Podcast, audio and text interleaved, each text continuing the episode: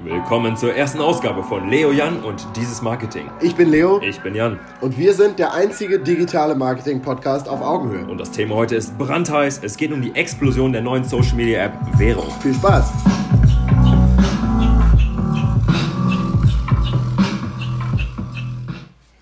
Das Thema der heutigen Episode ist die neue Social Media App Vero.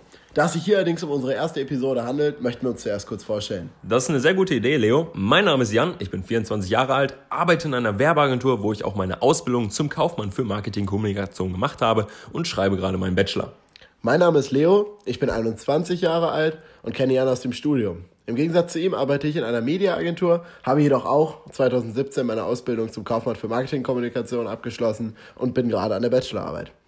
Aber bevor wir weitere Zeit verlieren, lass uns doch einfach mal einen Blick in die App werfen. Genau, die App ist seit 2015 schon im App Store und dürfte bis heute ca. 100.000 Nutzer bereits angezogen haben. Allerdings befindet sich die App noch in der Beta-Version und ist somit noch nicht für alle und für die große Gesamtheit zugänglich. Allerdings dürfte sich das bis morgen geändert haben.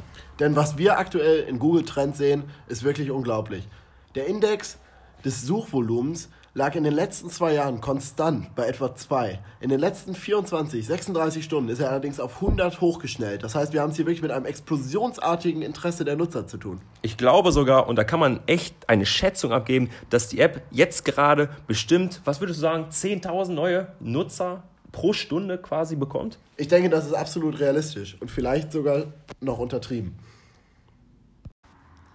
Wer sich allerdings jetzt gerade in der App anmelden möchte, der wird vermutlich mit der einen oder anderen Fehlermeldung konfrontiert werden, denn der enorme Ansturm auf die App verursacht wirklich einen totalen Kollaps dieser App. Man kann gerade sich nicht mal anmelden, man muss seine Handynummer angeben und dann im Normalfall kriegt man einen Bestätigungscode, den man angeben muss, um überhaupt ein angemeldeter Nutzer zu sein. Jedoch bekommt man weder einen Anmeldungscode, noch wird man angerufen, was dort ebenfalls verzeichnet ist. Das führt zu extrem negativen Rezensionen im App Store. Jan und ich haben es jetzt nach mittlerweile zwei Stunden auch geschafft, uns anzumelden, doch ich verstehe absolut, wenn Nutzer bemängeln, dass das in der Form nicht akzeptabel ist. Man muss jedoch auch berücksichtigen, dass keine App mit einem derartigen Wachstumssprung rechnen kann. Deswegen rechnen wir damit, dass sich die technischen Schwierigkeiten in einigen Tagen auch wieder einpendeln werden und dass dementsprechend die Rezensionen dann auch wieder etwas positiver ausfallen. Wir haben es jetzt allerdings geschafft, nach zwei Stunden die App zu betreten und wollen euch hier mal einen kurzen Einblick geben. Sobald man die App geöffnet hat, wird einem, wenn es dann geklappt hat, erstmal eine Freundesliste angezeigt, die von deiner eigenen Kontaktliste auf dem Handy stammt.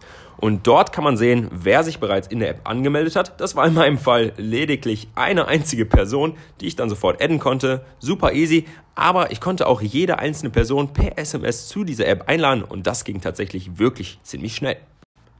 Dabei macht sich der optische Ersteindruck ziemlich gut. Die App verfolgt hauptsächlich mit einem sehr dunklen Design, dunkle Grau- und Schwarztöne und einer neonfarbenen blauen Schrift. Ein ja sehr modernes Design. Interessant ist, dass sie sich inhaltlich gänzlich anders aufstellt als andere Social Networks. Während andere Social Networks in der Vergangenheit oft mit einer sehr nischigen Aufstellung punkten konnten, verfolgt Vero hier ein sehr, sehr breites Spektrum. Neben den üblichen Verdächtigen wie Videos oder Bildern kann man hier beispielsweise auch Buch- oder Filmempfehlungen teilen. Auffällig ist, dass reine Textposts, wie beispielsweise bei Twitter üblich, hier nicht möglich sind. Das heißt, es handelt sich wirklich hauptsächlich um ein visuell orientiertes Netzwerk. Was interessant ist, ist, dass in der Vergangenheit Netflix immer häufiger dem User beispielsweise über Algorithmen die Filmempfehlungen zukommen hat lassen. Jetzt hingegen können User dies wieder übernehmen. Das Konzept der App lautet hierbei Truly Social und damit besinnt sich das Social Network wieder auf seine eigenen Stärken. Zum Beispiel kann man auswählen, welche Inhalte welchen Freunden oder Bekannten angezeigt werden sollen oder welche Inhalte man auch der breiten Öffentlichkeit zur Verfügung stellen möchte. Ein Aspekt, der in der Berichterstattung bisher überhaupt nicht zur Sprache kam, ist, wie Vero dieses rasante Wachstum eigentlich ermöglicht hat. Auffällig ist hier, dass sowohl Jan und ich durch Instagram Stories auf diese App aufmerksam geworden sind. Genau, wir haben, wir haben beide in den letzten Stunden wirklich völlig voneinander getrennt in den Instagram Stories unserer engsten Freunde ähm, die Profile von der Vero-App gesehen, wo sie quasi geteilt wurden und wir haben uns gedacht, wir checken die App einfach mal aus, gucken mal, was das ist, konnten uns natürlich erstmal nicht anmelden, weil der Traffic so hoch war, haben auf äh, Google geschaut, haben auf Google Trends geschaut und dabei gesehen, hier geschieht gerade etwas richtig Großes.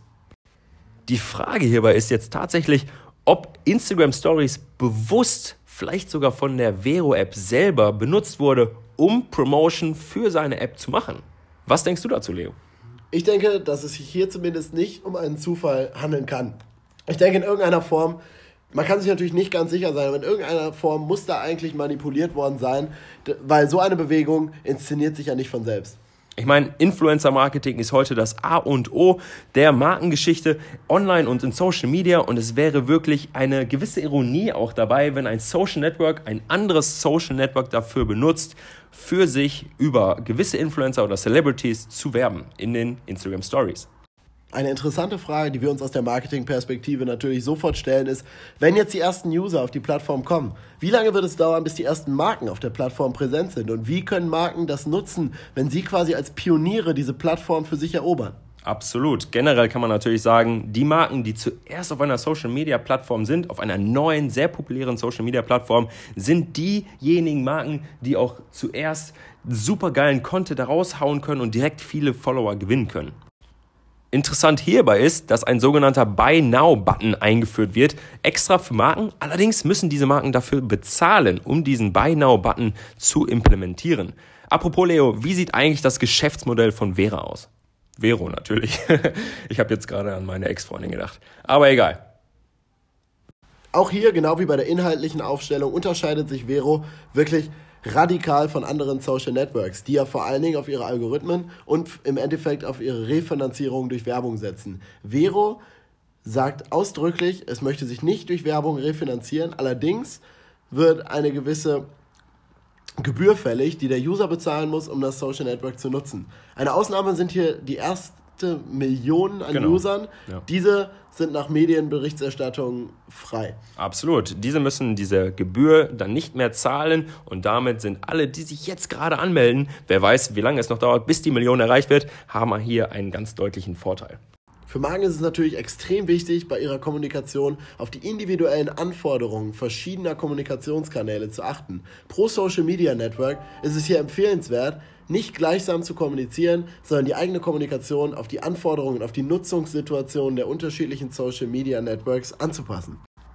Und besonders wenn man berücksichtigt, dass es sich bei Vero um eine werbefreie Plattform handelt, könnte es von Vorteil sein, von Content-Erlebnissen Gebrauch zu machen, die das eigene Produkt in den Hintergrund rücken. Wir werden uns in der nächsten Woche auf jeden Fall noch einmal intensiv mit der App beschäftigen und auch speziell danach Ausschau halten, ob Marken bereits auf der Plattform auftauchen und wie sie diese Plattform für sich nutzen. Wir würden uns freuen, wenn ihr nächste Woche wieder dabei seid. Bis dann.